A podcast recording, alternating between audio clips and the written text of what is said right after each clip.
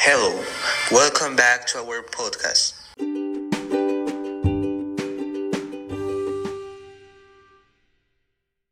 Today, we are going to interview the actress who is in everyone's mind and who has shocked the world with her starting role and her rise to the fame in the movie Harry Potter and the Sorcerer's Stone, Emma Watson.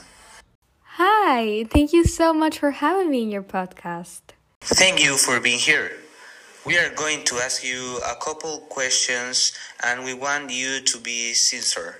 Yeah, I can do that. The first question is Did you ever expect be doing this? Acting in one of the biggest movie productions at such a young age?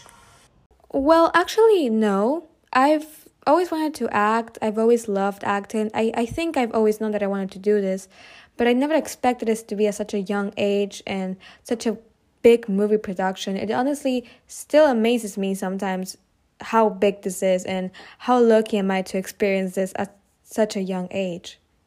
What sort of acting roles will you be seeking in the future? All of them. I want to try every single type of acting role I could ever try. I mean, I feel like this is why I love acting. I could be different type of people every single day. Like one day I could be a girl in high school, and then I could be Hermione Granger in Harry Potter, and then I could be a mother. Who knows? This is why I love acting. It's such a beautiful way of becoming another person. So, yeah, I will try it all. Cool. How is this character like you? Well, actually, I used to say that I was nothing like Hermione and that I was such an adventurous girl and that I had such bad grades, and it's honestly all just a bunch of lies. I am a nerd. I didn't have any friends growing up.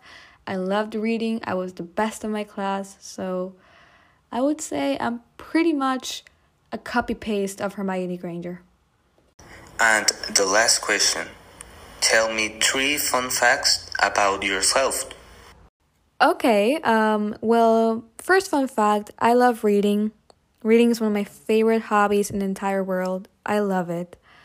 Um, second, I love Meryl Streep and Julia Roberts. They inspire me so much. And third, I am totally a cat person.